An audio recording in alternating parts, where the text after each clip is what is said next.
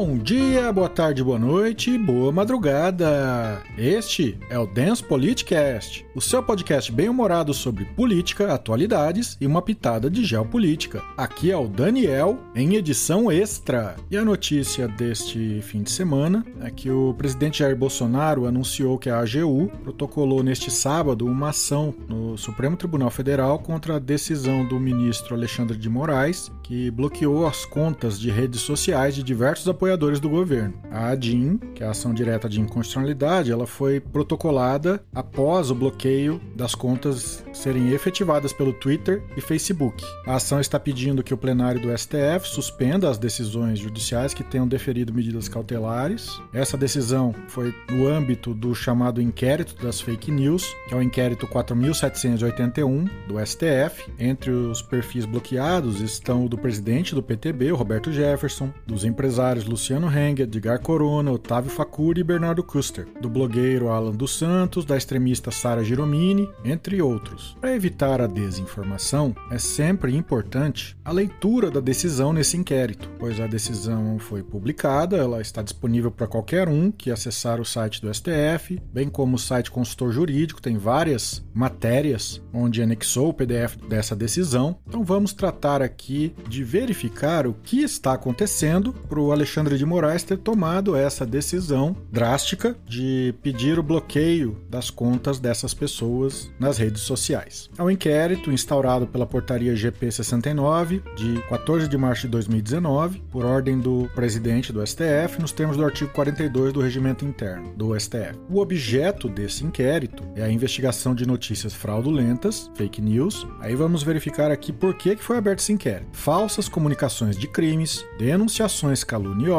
ameaças e demais infrações revestidas de ânimos caluniande, difamande ou injuriande, que atingem a honorabilidade e a segurança do Supremo Tribunal Federal, de seus membros, bem como de seus familiares, quando houver relação com a dignidade dos ministros, inclusive o vazamento de informações e documentos sigilosos, com o intuito de atribuir ou insinuar a prática de atos ilícitos por membros da Suprema Corte, por parte daqueles que têm o dever legal de preservar o sigilo, e a verificação da existência de esquemas de financiamento e divulgação em massa nas redes sociais, com o intuito de lesar ou expor a perigo de lesão a independência do Poder Judiciário e ao Estado de Direito. Ou seja, o inquérito é para investigar diversas condutas criminosas. Foram levantadas e colhidas várias provas e laudos periciais. Esses laudos, consta nos autos, apontam para a possibilidade da existência de uma associação criminosa mencionada nos depoimentos de diversos parlamentares, auto-intitulado Gabinete do Ódio, que se dedica à disseminação de notícias falsas, ataques ofensivos a diversas pessoas, autoridades e instituições, dentre elas o Supremo Tribunal Federal. O inquérito até então, segundo a manifestação do magistrado instrutor, teriam em tese ligação direta ou indireta com a associação criminosa e o financiamento, pois de acordo com os pronunciamentos e procedimento de divulgação em redes sociais, segundo a decisão, notam-se indícios de alinhamento de suas mensagens ilícitas com o suposto esquema narrado pelos parlamentares ouvidos nos autos. Foram vários: a Joyce Hasselman, Alexandre Frota, o Nereu Crispim,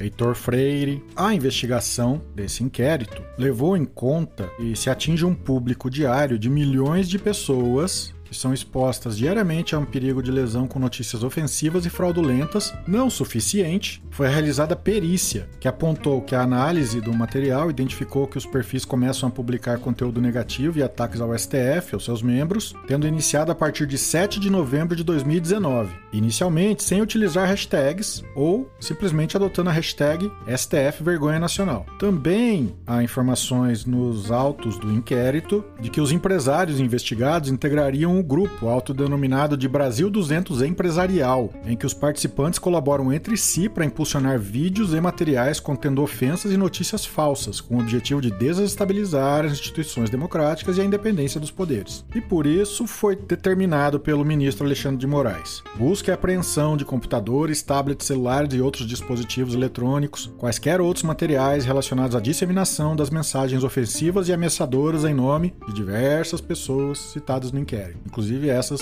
do início. O bloqueio de contas em redes sociais, tais como Facebook, Twitter e Instagram, necessário para a interrupção dos discursos com conteúdo de ódio, subversão da ordem e incentivo à quebra da normalidade institucional e democrática. Que todos os investigados apontados sejam ouvidos pela PF no prazo máximo de 10 dias após a realização das medidas. Foi determinado o afastamento do sigilo bancário e fiscal dos empresários no período compreendido entre julho de 2018 e abril de 2020, com a determinação de expedição de ofício em caráter sigiloso ao Banco Central do Brasil, com diversas diligências a serem realizadas pelo Banco Central, a oitiva de diversos parlamentares, que a autoridade policial designada elabore laudos periciais e para que o Twitter identifique diversos usuários, diversas arrobas, para saber quem está por trás dessas contas. O inquérito não é gasoso, ele tem diversos, como o nome diz, indícios que estão sendo investigados. Ainda não é um processo judicial, é um procedimento administrativo que corre no âmbito do Supremo Tribunal Federal. Mas essa decisão agora, ela é pública, para acesso de qualquer um, e para que se evite a desinformação, é necessário a gente sempre trazer luz, né? Porque há sempre uma grande diferença entre o que a autoridade determina e o que é efetivamente divulgado nas redes sociais de fake news. E também neste domingo, a notícia de que o Bolsonaro foi finalmente denunciado no Tribunal Penal Internacional, em Haia, por crimes de genocídio e contra a humanidade, tendo em vista a sua gestão desastrosa frente à pandemia do coronavírus. Essa denúncia não é uma denúncia simplesmente política, ela foi fundamentada, uma coalizão que representa mais de um milhão de trabalhadores da saúde no Brasil e apoiado por diversas entidades internacionais. Eles acusam o Bolsonaro de negligência e responsabilidade para as mais de 80 mil mortes pela doença no país. O negacionismo está custando caro. E por hoje é só. Inscreva-se no feed para receber os episódios no seu agregador, compartilhe com os seus amigos. Muito obrigado e até a próxima!